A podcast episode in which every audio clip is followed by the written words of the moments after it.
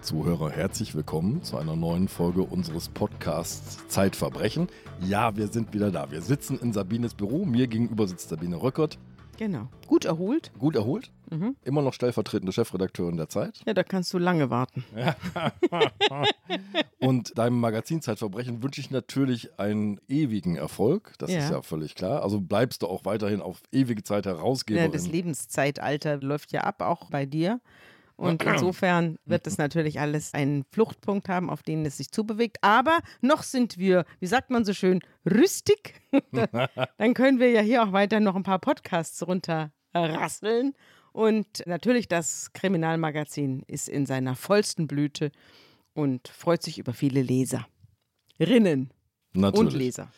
Sabine, wir sprechen heute über einen ganz besonderen Fall. Du wirst gleich unseren Gast vorstellen, aber es ist schon sehr außergewöhnlich. Wir werden das Verbrechen eines Irakers an einer Irakerin im Irak, das in Deutschland vor einem Gericht verhandelt wird, besprechen. Und das ja. ist eine sehr außergewöhnliche Situation. Das ist eine sehr außergewöhnliche Situation. Und dazu kommt, es war nicht nur ein Gericht, sondern es war ein Oberlandesgericht.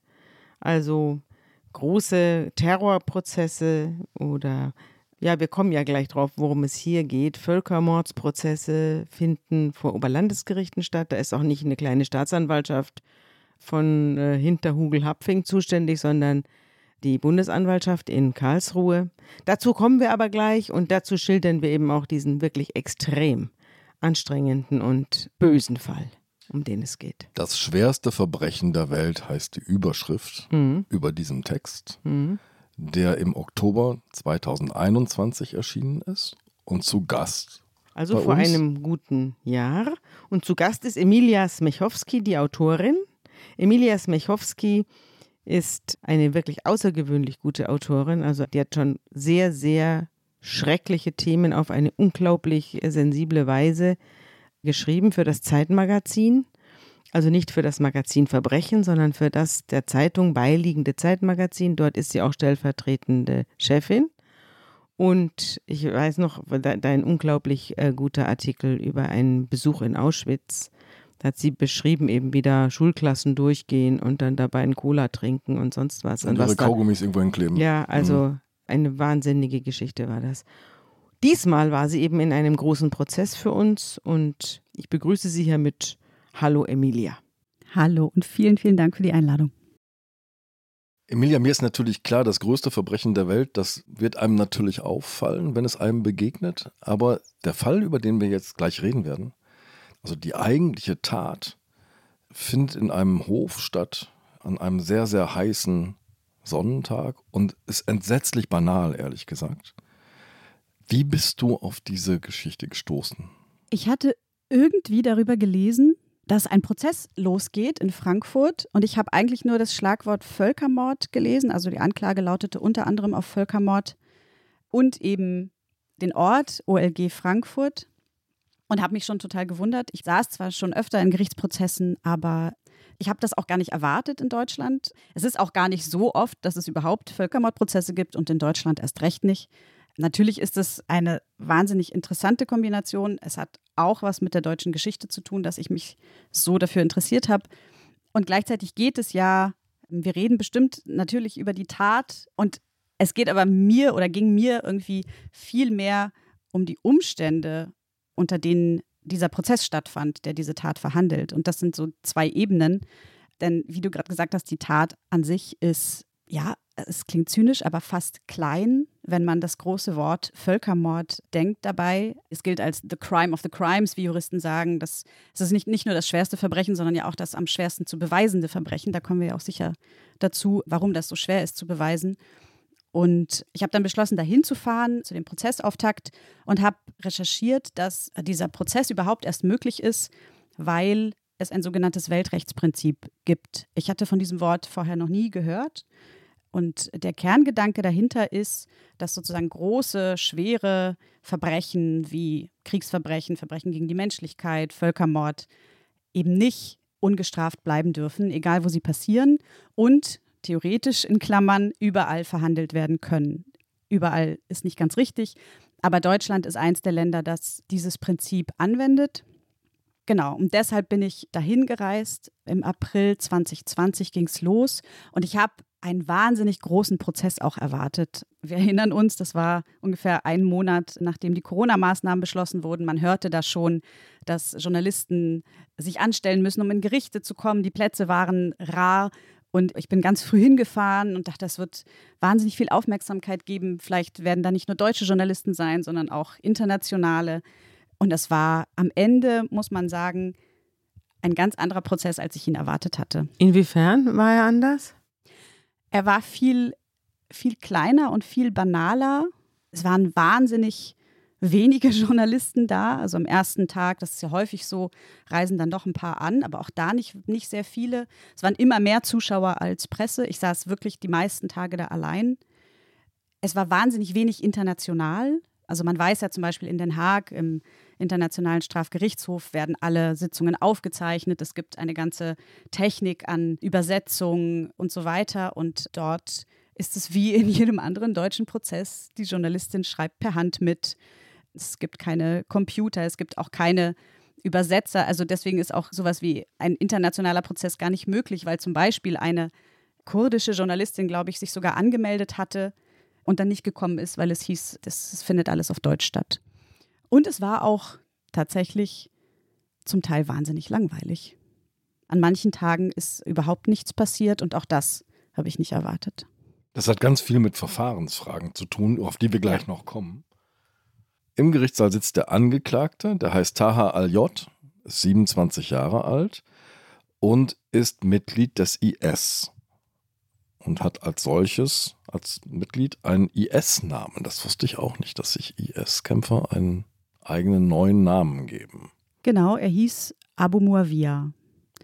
Und dieser Name fiel auch im Gericht sehr oft. Was war das für ein Mann? Wie hast du den beobachten können? Wie ist der aufgetreten? Auch das ist etwas, was ich zum Beispiel überhaupt nicht erwartet hatte. Es ist ja oft so, dass Angeklagte ob jetzt sozusagen ehrlich oder nicht ehrlich, aber zumindest schuldbewusst auftreten. Ja, manche richten ihren Blick irgendwie gen Boden, sind still und so weiter. Und er hat sich eigentlich aufgeführt, muss man sagen, wie jemand, der die Kontrolle hat, der genau weiß, was passiert, der vielleicht auch irgendwie ein Bagatelldelikt begangen hat, also ein Verkehrsdelikt oder so.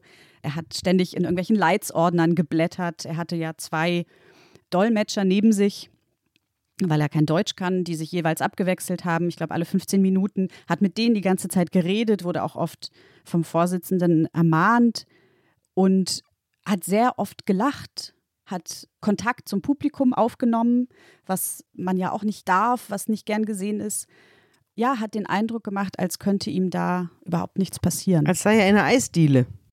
Als sei er auf jeden Fall jemand, der mit dem, was dort verhandelt wird, nichts zu tun hat. Im Gerichtssaal sitzt die wichtigste Zeugin. Die einzige Zeugin. Die einzige Zeit. Zeugin lange Zeit, die man gleichzeitig auch als Opfer bezeichnen kann. Nora B., 48 Jahre alt, eine Jesidin. Und das hat eine große Bedeutung. Das hat eine große Bedeutung, weil sie Opfer eines Völkermords geworden ist. Es war im Sommer 2014. Ich muss vielleicht ausholen und erklären, wer die Jesiden überhaupt sind. Ja. Das ist ja. eine religiöse Minderheit, muss man sagen, also eine Glaubensgemeinschaft, die aber recht klein ist. Ich glaube, etwa eine Million Mitglieder weltweit. Weltweit, ja. Mhm. Genau, die meisten leben im Irak.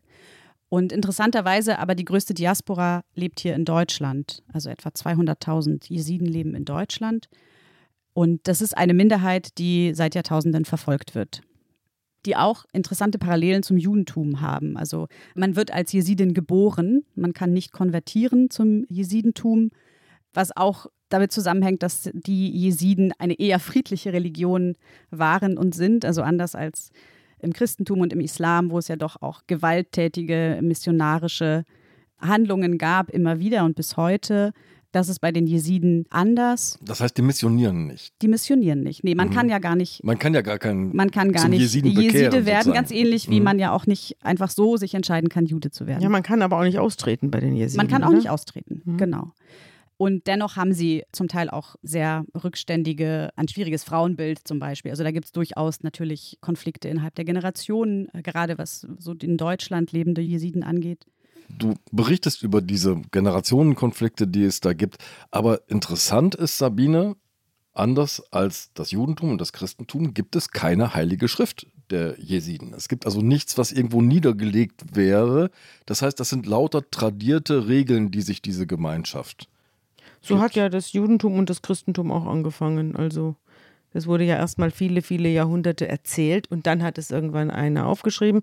Aber bei den Jesiden ist das anders. Bei den Jesiden ist das anders und das macht sie auch so angreifbar, dass sie zum Beispiel nur mündlich überlieferte Gebete kennen und so weiter. Also sie gelten zum Beispiel den Islamisten als Ungläubige, als Kuffar und werden verfolgt. Und nicht nur verfolgt oder vertrieben, sondern die haben begonnen, die Völkermorde an ihnen zu zählen, oder? Die haben begonnen, die Völkermorde zu zählen. Ich glaube, es war der 76. Völkermord im August 2014, um den es ja auch jetzt geht. Am 3. August 2014 beginnt ein Angriff des IS. Auf die Jesiden.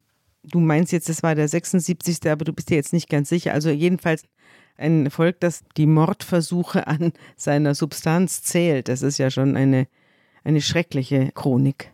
Ja, das ist eine schreckliche Chronik und dieser August 2014, wo der IS eben am 3. begann, die jesidischen Dörfer anzugreifen und dort einzumarschieren. Es war dann, ich glaube, zwölf Tage später, am 15. August, marschierte der IS in Kocho ein. Das ist das Dorf, aus dem Nora B. stammt. Das ist im Übrigen auch das Dorf, aus dem die bekannteste Jesidin kommt, nämlich Nadia Murad, um die es vielleicht später noch gehen wird. Und am 15. August kommt der IS in Kutscho an und selektiert das Volk, kann man sagen. Also sie trennen Männer von Frauen und Kindern, sie trennen Alte und Junge. Also wenn man böse formulieren will, dann sozusagen brauchbare und unbrauchbare Menschen. Die Männer werden gezwungen zu konvertieren zum Islam. Und wer es nicht tut? Und wer das nicht tut, wird getötet. Und zwar augenblicklich auch. Also da finden sofort Massaker statt. Zum Teil werden die Leichen an den Straßenrand gelegt zur Warnung. Frauen und Kinder kommen woanders hin, sie werden versklavt, im weiten Teil dann auch vergewaltigt. Und zum Teil werden auch Kinder, vor allem Jungs, auch nochmal separiert und in zum Beispiel Militärlager gesteckt, um dort ausgebildet zu werden an der Waffe und so weiter. Also auch eine Art Kindersoldaten. des Konvertierens Mhm. zum Islam. Ein Einmarsch, ein Angriff, der an Grausamkeit kaum zu überbieten ist. Es gibt, das hast du jetzt gerade schon angedeutet, es gibt dann einen fast ausgeprägten, regelhaften Sklavenhandel. Das heißt, es gibt richtige Märkte, auf denen Menschen verkauft werden. Und das ist, glaube ich, auch das Schicksal von Nora B. Genau, das ist das Schicksal von Nora B., die äh, an diesem Tag in Kutscho getrennt wird vom Rest ihrer Familie. Sie weiß bis heute nicht, wer überhaupt überlebt hat. Wer ist denn ihre Familie? Sie hat einen Ihre Mann, Familie, sie hat Kinder, sie wie hat viele? einen Mann, sie hat drei Kinder Mhm. und davon bleibt ein Kind bei ihr, nämlich das kleinste, die Tochter. Die zwei Söhne verschwinden, der Mann verschwindet. Sie geht davon aus, dass alle tot sind. Also zu einem Sohn hatte sie noch Kontakt, der war in einem Gefangenenlager. Was aber heute mit dem ist, weiß man auch nicht. Und sie bleibt mit ihrer kleinen Tochter und kommt dann von einem IS-Mitglied zum nächsten. Also sie wird als Sklavin verkauft und wiederverkauft. Das war auch durchaus üblich, dass Frauen eben nur ganz kurze Zeit in einem Haushalt als Sklavin lebten und dann zum nächsten kamen. Und ja, dahinter steckte eine totale Systematik. Das weiß man auch, weil das US-Militär zum Teil Papiere gefunden hat und beschlagnahmt hat, die das beweisen.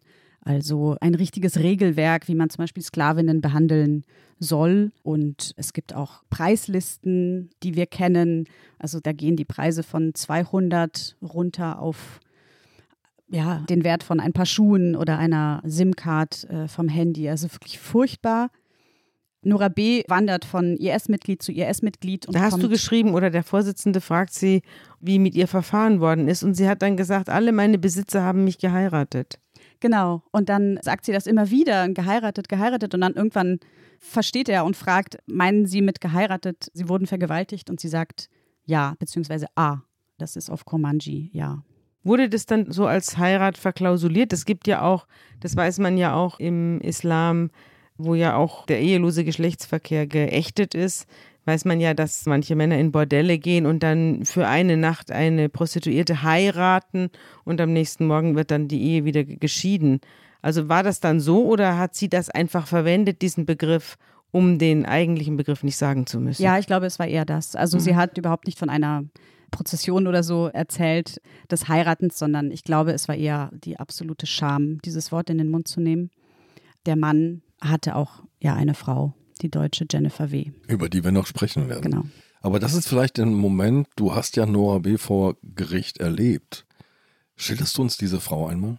Auch das ist etwas, was auf mich einen großen Eindruck gemacht hat oder eigentlich den größten in diesem ganzen Prozess, weil da wirklich Welten aufeinander geprallt sind. Es prallen oft Welten aufeinander in Gerichtsprozessen, das ist völlig klar, aber diese Frau dort sitzen zu sehen und ihre Versuche, die Fragen zu beantworten des Vorsitzenden, war wirklich der Wahnsinn, weil sie viele Fragen, sagen wir so, sie viele Fragen gar nicht beantworten konnte.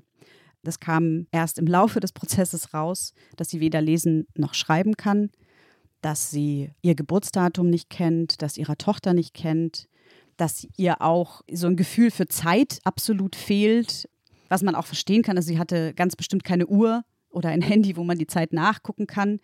Sie ist eine Frau, die vor Gericht, ja, also auch jetzt keinen Schleier trug, aber schon in einem großen Gewand da ankam, in einem großen dunklen Gewand, obwohl es damals in Frankfurt Hochsommer und wahnsinnig heiß war, steckten ihre Füße zum Beispiel in Strumpfhosen und Sandalen und sie sah auch viel, viel älter aus. Also ich konnte erstmal nicht glauben, dass sie wirklich erst 48 ist. Sie sah aus wie eine ganz, ganz alte Frau.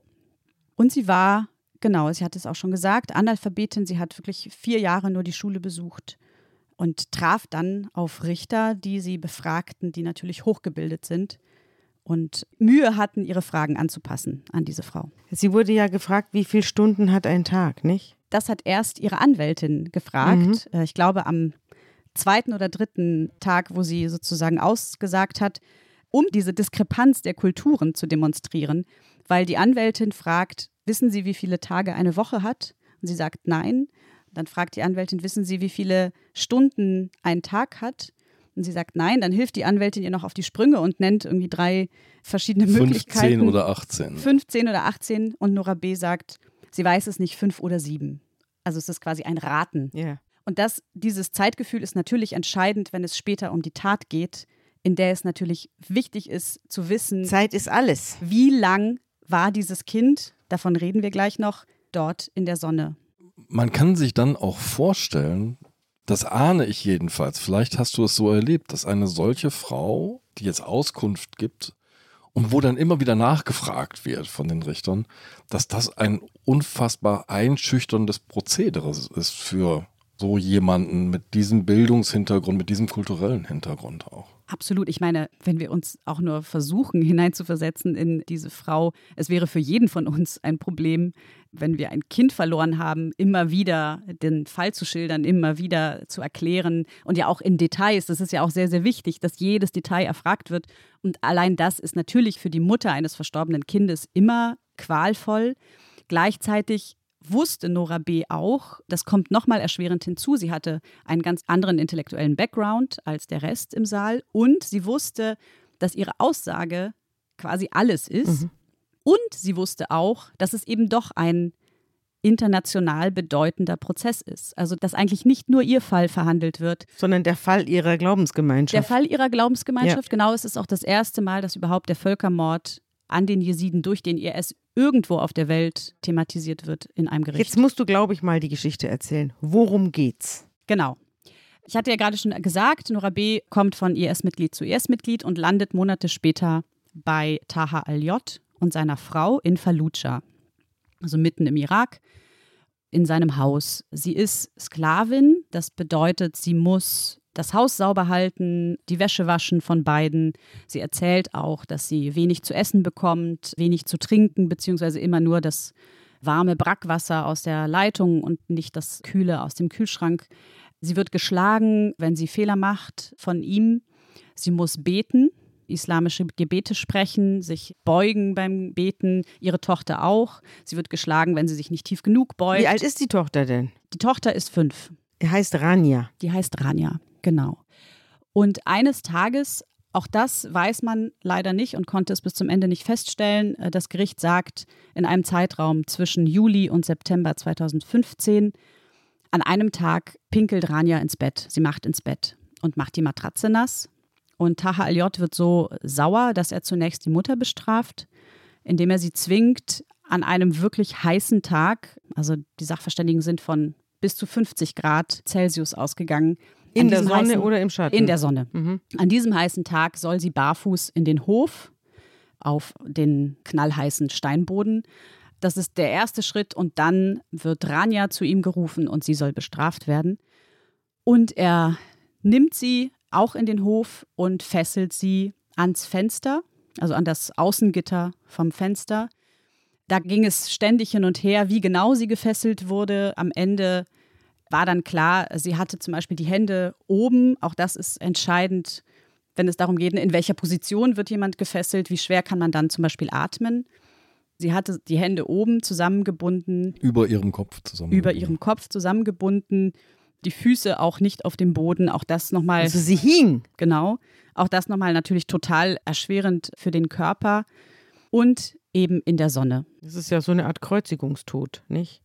So funktioniert ja die Kreuzigung auch, dass man die Leute an den Armen aufhängt, an diesem Holzkreuz und dann ersticken sie. Und der Sonne überlässt, genau. Mhm. Und es ist unklar, wie lange sie dort hingen.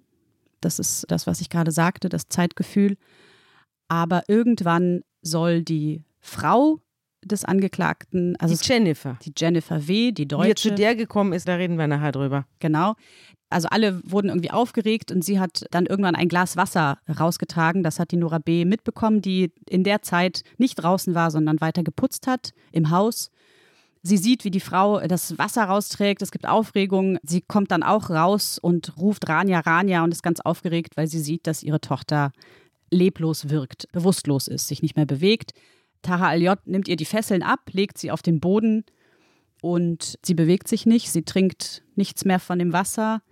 Er nimmt sie dann mit. Es heißt, er fährt sie in ein Krankenhaus.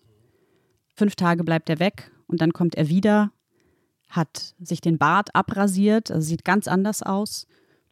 Und ein Mann, der mit ihm dort ist, sagt, die, die Mutter fragt, wo ist Rania? Und er sagt, Rania ist bei Gott. Zwei Fragen. Einmal, glaubst du die Sache mit dem Krankenhaus?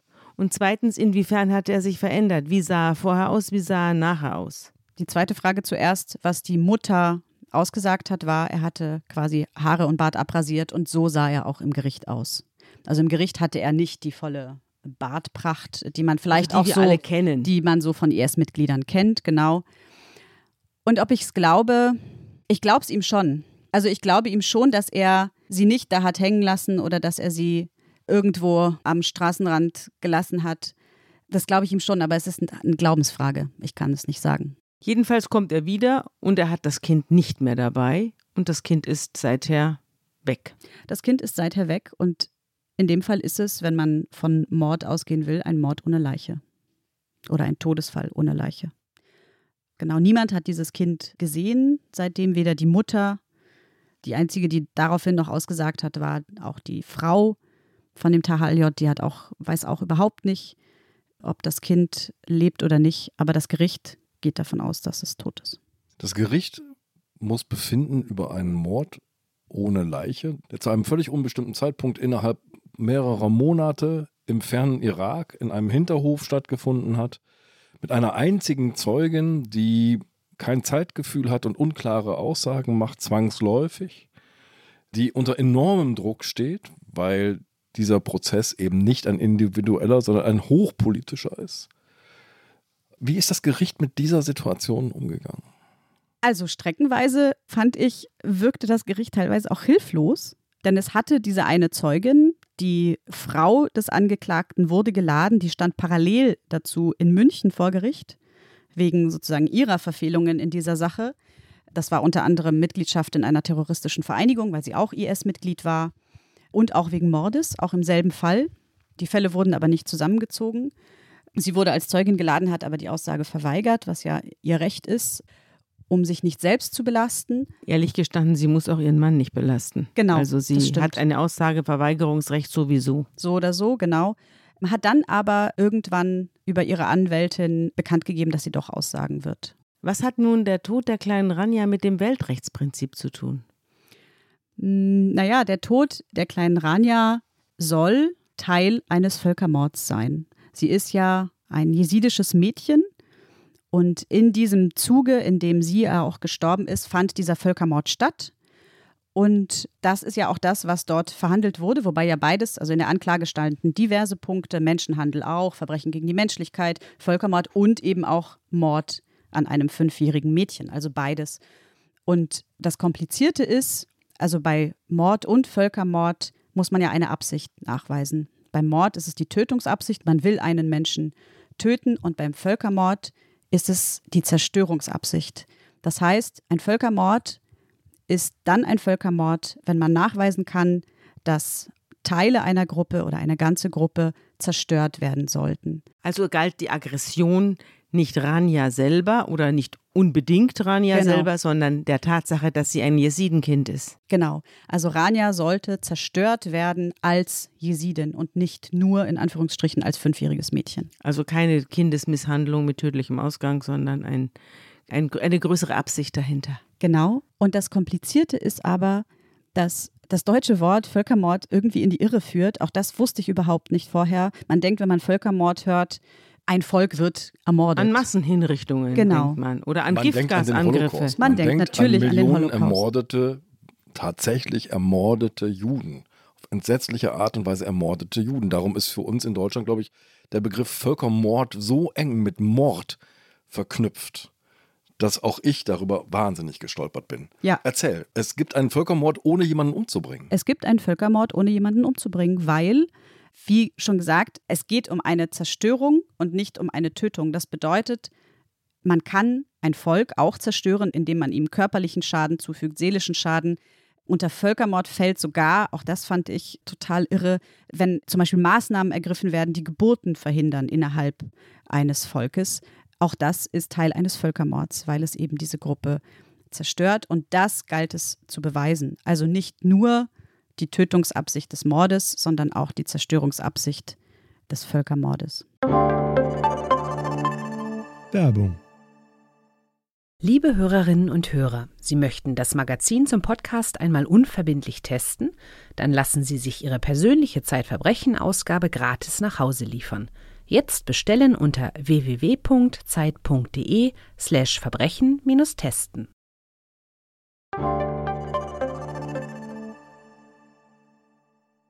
Jetzt ist, glaube ich, der Punkt, an dem wir ausführlicher über Jennifer W. reden müssen.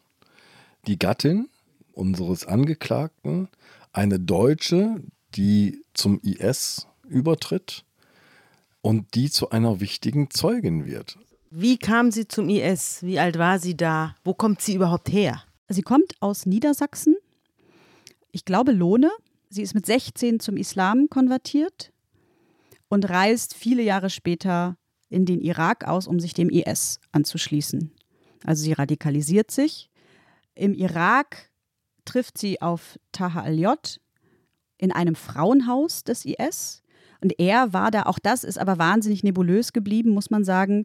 Er soll da als Geisteraustreiber gearbeitet haben und hat sie dort kennengelernt. Er ist sehr, sehr, sehr religiös. Sie haben wohl vor der Hochzeit, die dann sehr schnell stattfand, nie in einem Raum zusammen Hat gewesen. Hat sie ihn sich denn ausgesucht? Haben die einander ausgesucht oder wurde sie ihm zugeordnet oder per Würfel oder wie ging Nein, das? Sie, sie haben sich wohl irgendwie doch gefunden und auch geschrieben einander und dann wurde die Hochzeit irgendwie über Freunde eingefädelt. Aber mehr kann ich dazu gar nicht sagen, weil das wirklich nur sehr rudimentär beschrieben wurde. Aber sie kann Arabisch. Sie kann Arabisch, genau. Woher kann eine junge Frau aus Niedersachsen Arabisch? Sie hat es gelernt, weil sie sozusagen zum Islam übergetreten ist und dann in den Irak wollte. Und sie kann aber kein Kurdisch, was ja Nora B. spricht. Nach mhm. dieser Hochzeit, das geht recht schnell, also sie heiraten und fahren dann an einem Ort vorbei, auch das wurde nicht näher erläutert, wo genau der lag, halten an einem Haus und holen eine Frau und ihre Tochter ab, also Nora B. und die kleine Rania, und fahren dann ins Haus nach Fallujah. Das ist, glaube ich, das Haus seiner Familie gewesen einfach. Das ist ein großer Stamm auch, die Aljots im Irak. Man weiß wohl auch, dass sie sich tatsächlich als Stamm auch dem IS angeschlossen haben. Also zumindest das wusste man vor Gericht, auch wenn es jetzt zum Beispiel keine Mitgliederlisten oder sowas gibt, wo man nachgucken konnte. Genau, und da kommen sie an, zu viert, das Ehepaar und die zwei Sklavinnen. Jennifer W. kommt aber nochmal nach Deutschland zurück, weil sie schwanger ist. Sie kommt nach der Tat nach Deutschland Ah. zurück.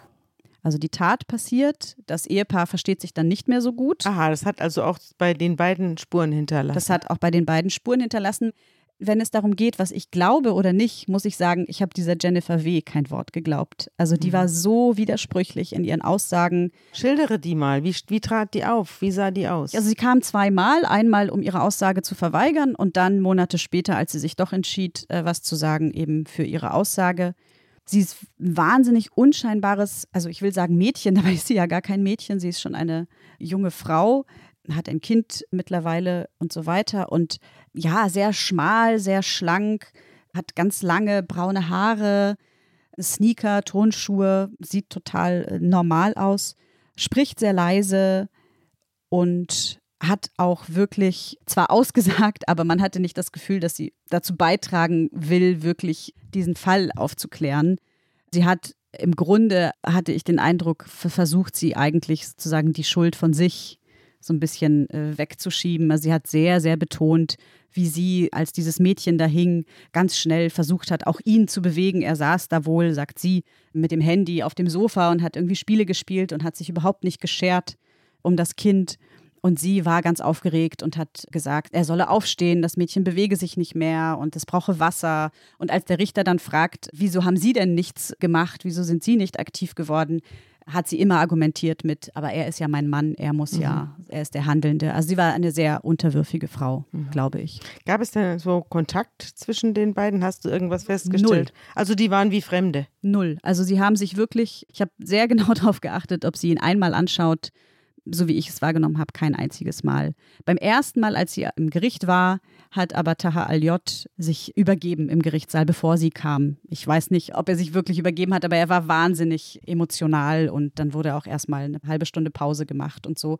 Das war das Einzige, was ich überhaupt an Emotionen bei ihm gesehen habe. Äh, Sonst hat er immer nur gelächelt und auch sie nicht beachtet. Und sie hat also gesagt, ich kann dafür nichts, äh, alles er gewesen. Absolut. Während die kleine Rania starb, war sie, also die Jennifer, offenbar ja schwanger.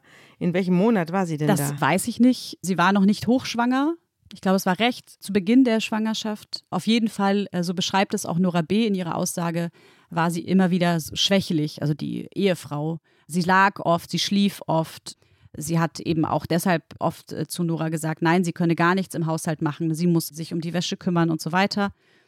Und äh, genau, sie war schwanger zu diesem Zeitpunkt. Nach der Tat, das weiß man, sind die beiden ausgereist aus dem Irak und sind in die Türkei.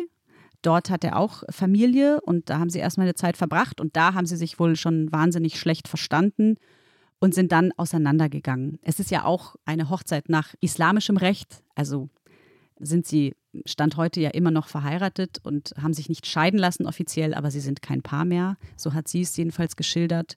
Sie reist dann aus der Türkei nach Deutschland, um in Deutschland bei ihrer Mutter ihr Kind zu kriegen. Also sie war ja auch nach deutschem Recht überhaupt nie verheiratet. Das Genau. ist ja dieser ganze Zauber da, das gilt ja hier nix. Was ist denn eigentlich, als sie dann nach Hause kam und der Ehegatte in der Türkei verblieb, was ist denn aus der Sklavin geworden? Nora B. kam irgendwann in ein Flüchtlingslager im Irak. Also die war dann frei. Die war dann frei, die blieb dann in diesem Lager. Dann Jennifer W. war unglücklich in Deutschland. Sie hat beklagt, dass es irgendwie hier ein Luxusleben sei, zu viel Komfort. Sie würde gerne wieder zurück. Sie würde gerne nach Syrien ausreisen. Man weiß das, weil Chatprotokolle von ihr vorliegen, die das sozusagen belegen, ihren Unmut hier, ihr Unglück. Das heißt, Ihre Geschichte ist schon vorher aufgefallen, den deutschen Behörden, Sie ist zu diesem Zeitpunkt aufgefallen. zu diesem Zeitpunkt. zu diesem Zeitpunkt, wo sie erzählt, dass sie nach Syrien ausreisen will. Mit wem chattet sie denn da? Sie chattet mit IS-Mitgliedern. Mhm. Mit wem und die genau? werden überwacht. Die werden So überwacht. kam man auf sie. Sie wurde natürlich auch überwacht. Also ein IS-Mitglied, eine Frau, die sozusagen nach Deutschland kommt, wieder ausreisen will. Da sind da die Sicherheitsbehörden ja sofort auf dem Plan und unter anderem der FBI. Der setzt einen V-Mann auf sie an, der dann Kontakt zu ihr aufnimmt und vorgibt, IS-Mitglied zu sein und ihr bei der Ausreise helfen zu wollen. Er sagt dann, ja, ich könnte dich äh, über die Grenze bringen, über die deutsche Grenze, im Auto. Es wird dann später klar, dass dieser V-Mann auch tatsächlich eine besonders lange Route gewählt hat, mit Absicht. Also Wohin will er sie denn bringen? Von Niedersachsen nach Österreich, mhm. über Bayern nach Österreich. Also eine mhm. recht lange Autofahrt, in der man lange sprechen kann. Das macht er dann auch. Dieses Gespräch wird aufgezeichnet und in diesem Gespräch während dieser Autofahrt erzählt sie frei von der Leber weg von ihrem Leben im Irak und sie erzählt, dass ihr Mann ein fünfjähriges Mädchen auf dem Gewissen hat, das in der Sonne verdurstet ist. Sie will auch nicht mehr zu ihrem Mann zurück. Sie will nicht mehr zu ihrem Mann zurück. Als sie das erzählt und aus dem Auto aussteigt, wird sie verhaftet. Hat sie das Kind dabei? Nein, sie hat das Kind nicht dabei. Das lässt sie bei ihrer Mutter. Sie wird verhaftet und es wird Haftbefehl gegen ihren Ehemann erlassen. Also das ist der Moment, in dem die Tat zum ersten Mal wirklich öffentlich wird. Genau. Das ist der Moment, in dem die Behörden von dieser Tat erfahren. Und das ist ein wichtiger Moment, denn zeitgleich in Irak, im Flüchtlingslager, erzählt die Mutter einer Hilfsorganisation, einer jesidischen Hilfsorganisation, genau die dieselbe sich Geschichte. sehr kümmert um all die Geflüchteten, die dort ankommen, die auch weiß, dass es um die Aussagen geht und deswegen bei jeder Frau, vor allem Frauen sind dort, die Aussagen aufnimmt, sie protokolliert und sammelt. Und das ist wahnsinnig wichtig, denn diese Hilfsorganisation erfährt von einer gewissen Jennifer W., das wird dann publik, dass die eben so einen Fall geschildert hat und dass gegen sie jetzt ermittelt wird. Äh, wo der Mann ist, weiß man zu dem Zeitpunkt ja noch nicht. Und ihnen fällt auf, dass sie eine Frau im Lager haben, die genau das Gleiche erzählt hat, nämlich ein fünfjähriges Mädchen, ihre Tochter sei verdurstet in der Sonne. Und daraufhin meldet sich diese Hilfsorganisation bei Amal Clooney. Und Amal Clooney ist die bekannte Menschenrechtsanwältin, die sich der Sache der Jesidinnen verschrieben hat. Ja, und sie ist die Ehefrau von George Clooney. Aber war vorher schon als Anwältin ja, bekannt. aber das wollen wir hier genau. nicht unterschlagen. Aber die Reihenfolge muss stimmen. Die Reihenfolge haben wir auch eingehalten. Sie ist, sie ist auch verheiratet mit einem Schauspieler, ja, genau. Amal Clooney tritt mit einer anderen Jesidin vor den Vereinten Nationen auf, um auf das Schicksal der Jesidinnen aufmerksam zu machen.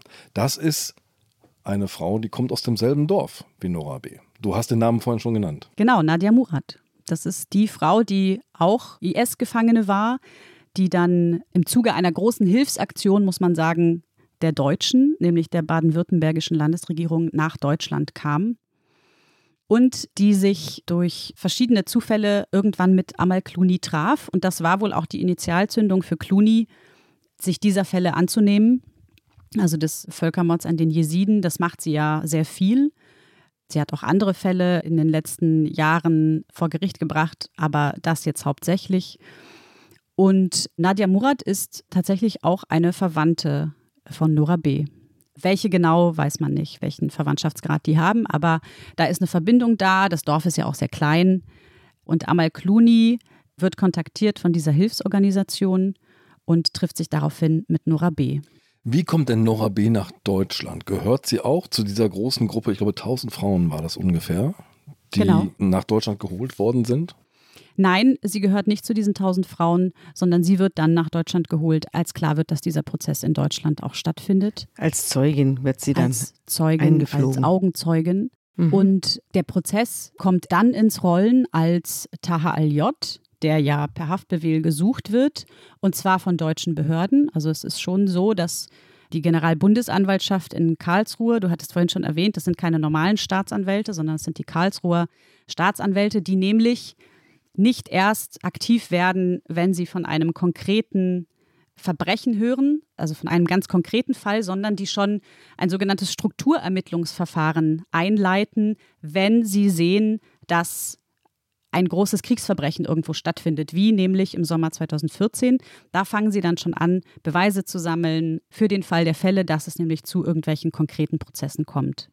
Seit 2011 gab es in Karlsruhe 227 solcher Anfangsermittlungen. Ja. Hast du in deinem Text geschrieben. Das ist eine ganz erstaunliche Zahl. Das ist es. Also vor allem Ermittlungsverfahren steigen seit einigen Jahren. Also Deutschland ist da auch international wirklich sehr, sehr weit vorn dabei. Wie kamen Sie denn nun an Abu Muawiyah? Oder Taha al-J. Oder Taha al-J, je nachdem. Er hat sich als Taha al-J tatsächlich dummerweise ausgegeben. Er ist nach Europa geflohen, nach Griechenland Vor wem ist er denn geflohen? Vor seinen eigenen Leuten oder? Das weiß man nicht genau. Man vermutet tatsächlich auch vor den IS-Behörden. Mhm. Er ist auf jeden Fall geflohen und hat dort angegeben, dass er ja Taha al-J heiße. Da es diesen Haftbefehl gab und die Griechen von diesem Haftbefehl wussten, haben sie die deutschen Behörden kontaktiert und er wurde daraufhin ausgeliefert nach Frankfurt. Und deshalb fand mhm. der Prozess in Frankfurt statt. Und jetzt hatte man nämlich nicht nur eine Zeugin, sondern man hatte zwei Zeuginnen. Und die waren so weit voneinander entfernt und haben trotzdem dasselbe erzählt. Also nun war die Geschichte schon wirklich, hat richtig Kontur angenommen. Genau, und man muss schon sagen, dass diese zwei Zeuginnen, auch wenn Jennifer W. sich öfter mal widersprochen hat, aber im Kern war ihre Aussage ja die gleiche. Dieses Mädchen wurde gefesselt und dieses Mädchen war am Ende zumindest leblos, hat sich nicht mehr bewegt. Und das war schon entscheidend, dass es diese beiden Frauen gibt, die das sagen. Jetzt möchte ich nochmal anschließen an deine Schilderung vom Anfang. Die Seltsamkeiten dieses Prozesses. Ja, wir haben jetzt eine Tat umrissen, die in einen ganz großen grausamen Zusammenhang gehört, die international verfolgt wird, wo es viele auch prominente Unterstützer und Mitspieler gibt. Eine Tat, Sabine, du hast es gerade gesagt, die jetzt auch von zwei Zeugen unabhängig voneinander sehr klar konturiert ist. Und jetzt beginnt ein Prozess, der immer wieder droht aufzuhören, quasi. Also der gerät ins Stocken, muss wieder neu angesetzt werden. Ich weiß gar nicht, wie lange hast du diesen Prozess verfolgt? Anderthalb Jahre und ich habe den Text dann aber vor dem Urteil geschrieben. Also der hat sich wirklich immer wieder verzögert. Man muss auch sagen, natürlich parallel zur Corona-Entwicklung in Deutschland. Auch das führte dazu, dass manche Termine ausfielen. Aber ja, es war wirklich streckenweise wahnsinnig langweilig, wenn man jetzt die zwei Aussagen der zwei Frauen beiseite lässt. Es wurden ab und an noch Sachverständige gehört, eine BKA-Beamtin, auch das war sehr spannend, die nämlich über den IS referiert hat, über die Systematik dieser Organisation. Aber sonst kamen manchmal, und das muss man ja auch dazu sagen, die Richter, die waren natürlich alle aus Frankfurt. Das waren irgendwie Richter, die auch ganz andere Prozesse parallel geführt haben. Vor allem der Vorsitzende Richter hatte einen großen Prozess, der parallel Ja, den größten in diesem Jahr. Der hat den Prozess um den Mord an CDU-Mitglied Walter Lübcke. Dieser Stadtteilbürgermeister von Kassel, ne? Genau. Der erschossen worden ist auf seiner Terrasse von Rechtsradikalen. Genau, das ist der Prozess, der parallel lief. Auch das hat den anderen Prozess verzögert, weil natürlich Terminschwierigkeiten immer waren. Ne? Wenn da irgendwas ausfiel, dann musste der andere angepasst werden und so. Also ganz oft saß man da eine halbe Stunde mit Kalendern und hat einfach nur nach Terminen geguckt. Also die Generalbundesanwaltschaft kam ja aus Karlsruhe. Die Vertreterin der Nebenklage, das waren insgesamt drei, denn Amal Clooney hat ja keine Zulassung für Deutschland. Die war auch nie vor Gericht. Das war ihre Kollegin Nathalie von Wistinghausen, die kam immer aus Berlin an. Also es war schon viel Bewegung. Das waren ja nicht alles Frankfurter Juristen, die da kamen. Manchmal reisten die an, um zehn Minuten einen Antrag zu stellen und dann wieder abzureisen. Wer hat eigentlich den Abu Muawiyah verteidigt? Zwei Verteidiger, deren Namen ich vergessen habe. Hast du mit denen gesprochen? Die wollten nicht mit mir Die sprechen. wollten nicht mit dir sprechen. Und das war auch das Komplizierte an dieser Recherche, dass ich nicht geahnt hatte, wenige Juristen wollten mit mir sprechen. Ich hatte sogar das Gefühl, dass äh, gerade so Völkerstrafrechtler, wenn sie direkt an Prozessen beteiligt sind, wirklich wahnsinnig schwer zu kriegen sind, weil, das wurde mir dann auch später erklärt, es bei denen um viel mehr geht als nur um diesen einen Fall. Denn das Völkerstrafrecht in Deutschland ist auch noch wahnsinnig jung und da geht es wirklich darum, oder das Völkerstrafrecht ja überhaupt, etwas mehr als 20 Jahre. Und es geht wirklich um das Ergebnis. Es geht wirklich darum, dass jede Anklage auch zu einem Urteil Jeder kommt. Fall ist ein Präzedenzfall, jedes Urteil ein Präzedenzurteil. Hm. Absolut, es wird immer die Zukunft mit verhandelt. Es geht immer darum, dass sozusagen dieses Urteil dann natürlich benutzt werden kann für weitere Prozesse. Carla Del Ponte, die ehemalige Chefanklägerin in Den Haag, hat mal gesagt, sinngemäß, für nur Prozesse, die du auch durchbringen kannst. So entscheidend ist das. Du hast aber Amal Clooney dann irgendwann mal gesprochen. Ja, ich habe sie anderthalb Jahre genervt, beziehungsweise ihre Mitarbeiter. Also es hieß am Anfang, die redet überhaupt nicht. Das kommt noch hinzu, dass, glaube ich, britische Anwälte wahnsinnig Schwierigkeiten haben mit Journalisten und überhaupt nicht reden. Also ihre Kanzlei ist in London. Ihre Kanzlei ist in London, genau, dort die äh, Street Chambers. Und ich hatte mich da gemeldet, die haben gesagt, no chance. Und das ist das Gute aber an so ewig langen Recherchen. Also der Prozess zog sich hin, zog sich hin. Und dadurch blieb mir natürlich Zeit, immer wieder mal eine E-Mail zu schreiben. Und irgendwann wurden die Abfuhren auch nicht mehr ganz so ganz so resolut und ich habe immer wieder bekräftigt, wie wichtig mir das ist und so weiter. Und dann konnte ich tatsächlich mit ihr telefonieren. Zehn Minuten waren veranschlagt, wir haben dann eine halbe Stunde gesprochen und das war schon auch sehr wichtig, weil sie natürlich ein sehr öffentliches Gesicht ist in diesem Jesidenfall. Wie war denn das Gespräch? Ja, es war sehr interessant, weil ich hatte sie vor allem nach ihrer berühmten Rede gefragt vor der UN 2019, denn da sprach sie von den Jesidinnen und dort hat sie Nürnberg erwähnt. Also sie hat gesagt, this is your Nuremberg moment. Also das ist ihr Nürnberg-Moment, um diese Verbrechen aufzuklären. Also sie hat diesen Link auch gemacht. Und ich habe sie gefragt, ob sie findet, dass auch Frankfurt dazugehört, ob sie auch Frankfurt dazu zählt. Sie meinte ja. Und sie war zu diesem Zeitpunkt, als ich mit ihr sprach, das war Sommer 2021, also als der Prozess sich so gerade hinzog, irgendwie nicht vorankam und auch als ich mit den Prozessbeteiligten sprach, mit den anderen Anwälten, alle so ein bisschen unsicher waren, ob es wirklich reicht für diesen Völkermord.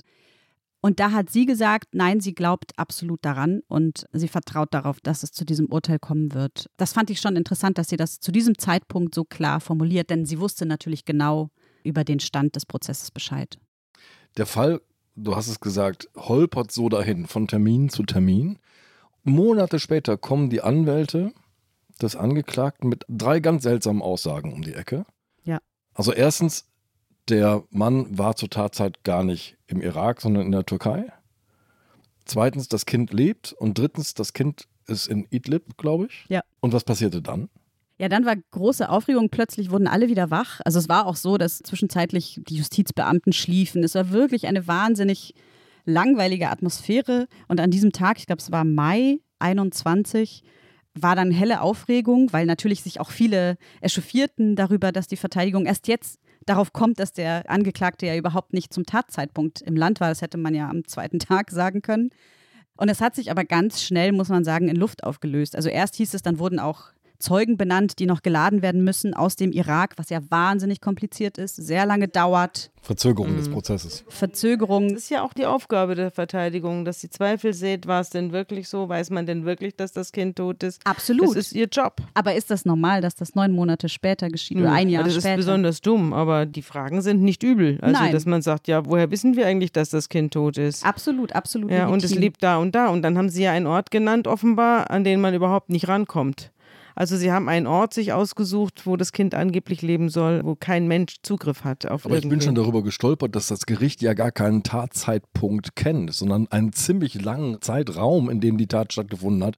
Und plötzlich soll der Angeklagte zum Tatzeitpunkt in der Türkei gewesen sein.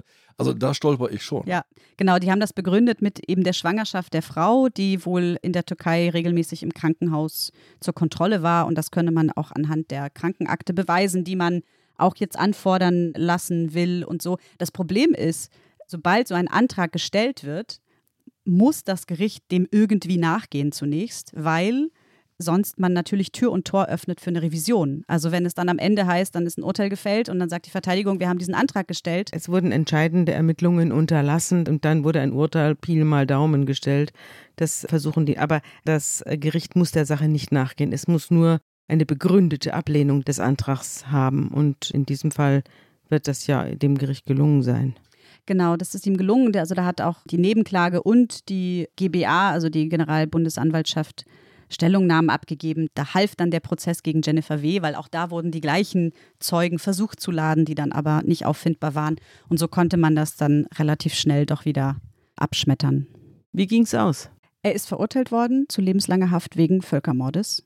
Plus auch wegen Verbrechen gegen die Menschlichkeit mit Todesfolge. Da ist sozusagen der Tod des Mädchens mit drin, denn für Mord selbst hat es nicht gereicht. Also das ist das Irre an der Geschichte, dass es für Mord nicht gereicht hat, für Völkermord aber schon.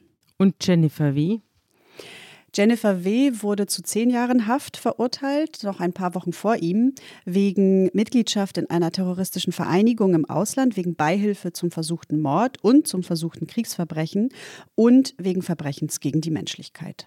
Liebe Emilia, ich habe so unfassbar viel gelernt in dieser Folge. Dass man ein Volk ermorden kann, ohne einen Menschen umzubringen, habe ich gelernt. Ich habe den Wert und die ungeheure Bedeutung des Weltrechtsprinzips verstanden. No safe haven in Germany. Es darf keinen sicheren Hafen geben für Täter, die solche Verbrechen begehen, nirgendwo auf der Welt. Vielen Dank, dass du uns diese Geschichte mitgebracht hast. Schön, dass du da warst. Danke. Vielen Dank euch.